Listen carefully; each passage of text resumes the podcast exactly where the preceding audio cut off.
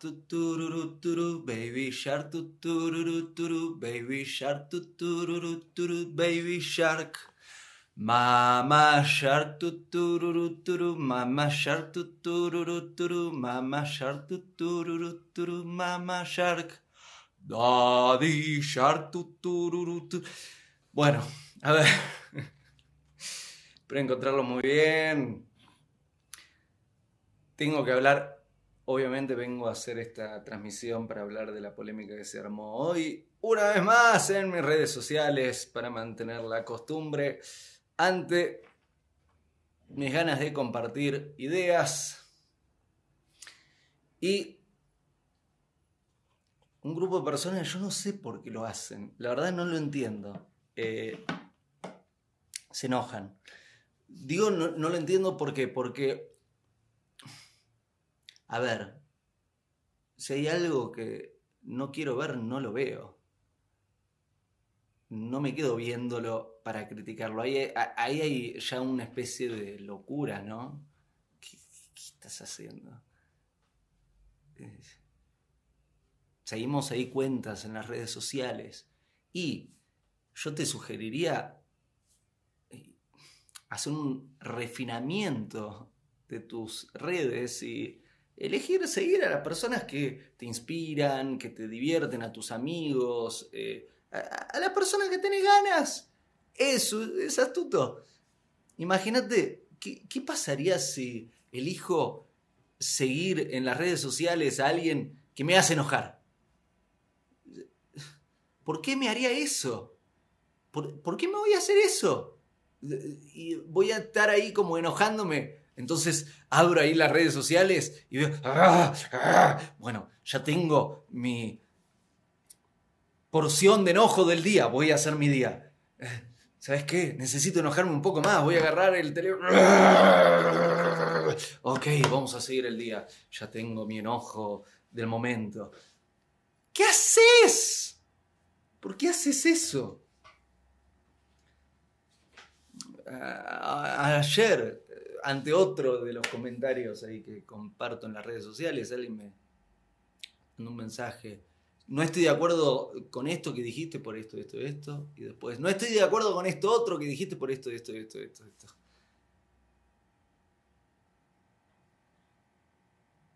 Pero, ¿para qué me lo escribiste? Entonces le contesté muy amablemente. Eh, gracias por compartirme mi opinión, eh, tu opinión creo que compartirte mi opinión al respecto no nos conviene, porque vos ya estás ahí como agarradita, ¿no? De, la opinión que tenés. Entonces, ¿para qué, nos vamos a poner a discutir? ¿Para qué? Em, se enojó.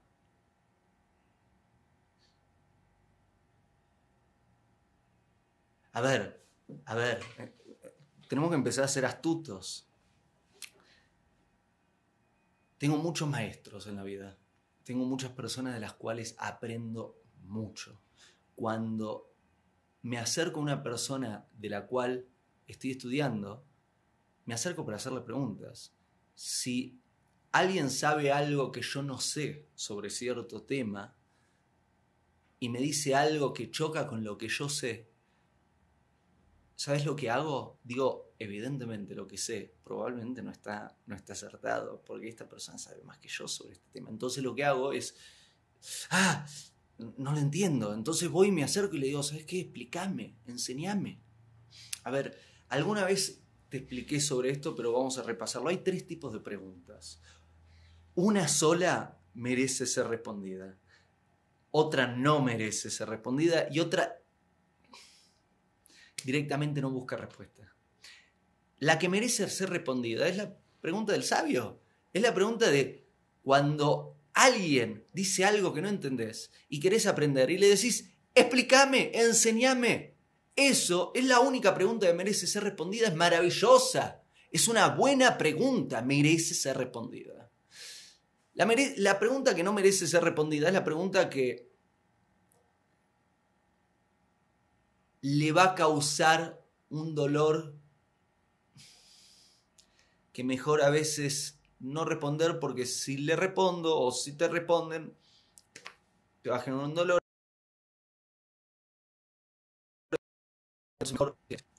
Que directamente no busca respuesta. Y esta es la que estamos ahora repasando en esta transmisión, que es, eh, no, porque yo opino esto. Entonces, ¿qué me decís? ¿Y, qué te digo? No, no, no estás buscando una respuesta. Estás dando tu opinión. Y si tenés tu opinión, ¿para qué me, me hablas? Tenés tu opinión, muy bien. Seguí ahí tu vida con tu opinión. De opiniones, está lleno de opiniones el mundo.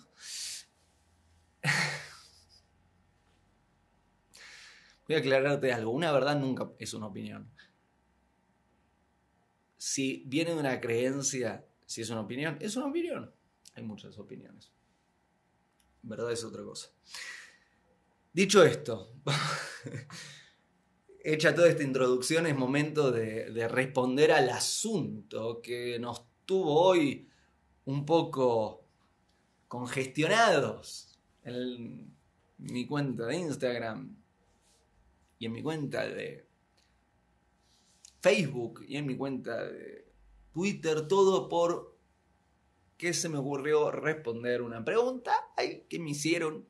Me preguntaron Leandro, ¿qué opinás del poliamor y de las relaciones abiertas? No tengo acá la respuesta que dije, pero me imagino que la respuesta que di es algo así como, me parece que son dos formas de vínculo completamente destructivos, no son relación, así que no la llamaría una relación de pareja, porque una relación de pareja habla sobre intimidad y tanto una relación, relación abierta como poliamor, es la persecución directa de la satisfacción física y acompañamiento emocional temporal de personas directamente respondiendo a sus deseos egoístas, incapaces de ver al otro, colocándose en una situación completamente destructiva para sí mismos, para el otro, e evitando lograr la intimidad, que es la esencia de una relación de pareja. Una cosa sí, probablemente lo respondí un poco más cortito que lo de recién, pero el mensaje fue esto, más o menos, y, y, hubo ahí como unas batallas en las redes sociales, algunas personas diciendo, sí, Leandro, tenés razón, otras personas diciendo, Leandro, ¿qué pasó con vos? ¿Qué me hiciste, muchacho? ¿Qué pasó? Me defraudaste. Yo que estaba queriendo eh, libertinar por ahí, respondiendo a mi deseo físico. ¡Ah! Y ahora vos me decís que tengo que cuidar a otras personas. Estás loco, Leandro. No creo que haya sido tan, tan desarrollado el, el review que me hicieron, pero ponele que fue una cosa así. Así que vamos a desarrollar un poquito esto. A ver.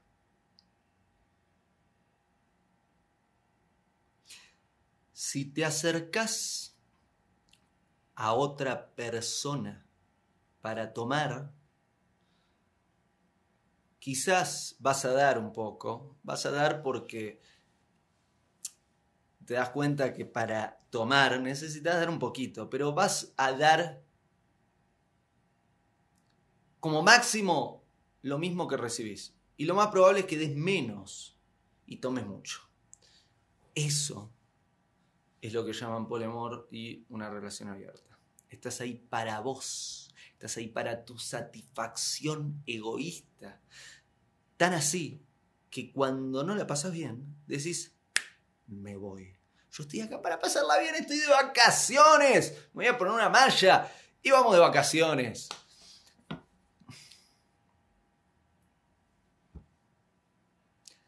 Y eso no es una relación de pareja. Siento decirte que eso no es una relación de pareja porque una relación de pareja habla de que estás ahí para el otro. En una relación abierta y en un poliamor estás ahí para vos. Y si estás ahí para vos, sos esencialmente egoísta y incapaz de construir una relación de pareja. Eso no es una relación. Y ahí vienen todas las actitudes abusivas. Cuando empezamos a utilizar a las otras personas como objetos para la satisfacción de nuestros deseos egoístas, los tratamos como cosas. Y eso no está bien. Es indecente tratar a otro ser humano como una cosa. ¿Sabes por qué? Porque el otro ser humano no es una cosa. El ser humano es un ser humano. Y para que seas una persona honrada, tenés que tratar al otro con honor. Tenés que honrar al otro, tenés que tratar al otro como un ser humano. Significa que si tratás a los seres humanos para tu satisfacción egoísta, no te va a funcionar muy bien y te comportás como una persona abusiva y olvídate de lo que es una relación de pareja, que es de lo que estábamos hablando. Por otro lado, vamos a sumarte un tema más. Hay, muchos que se pueden hablar, pero esto es una pequeña transmisión online, así que voy a darte solo al dos argumentos. El otro es que la idea es lograr la intimidad. ¿Y sabías que una relación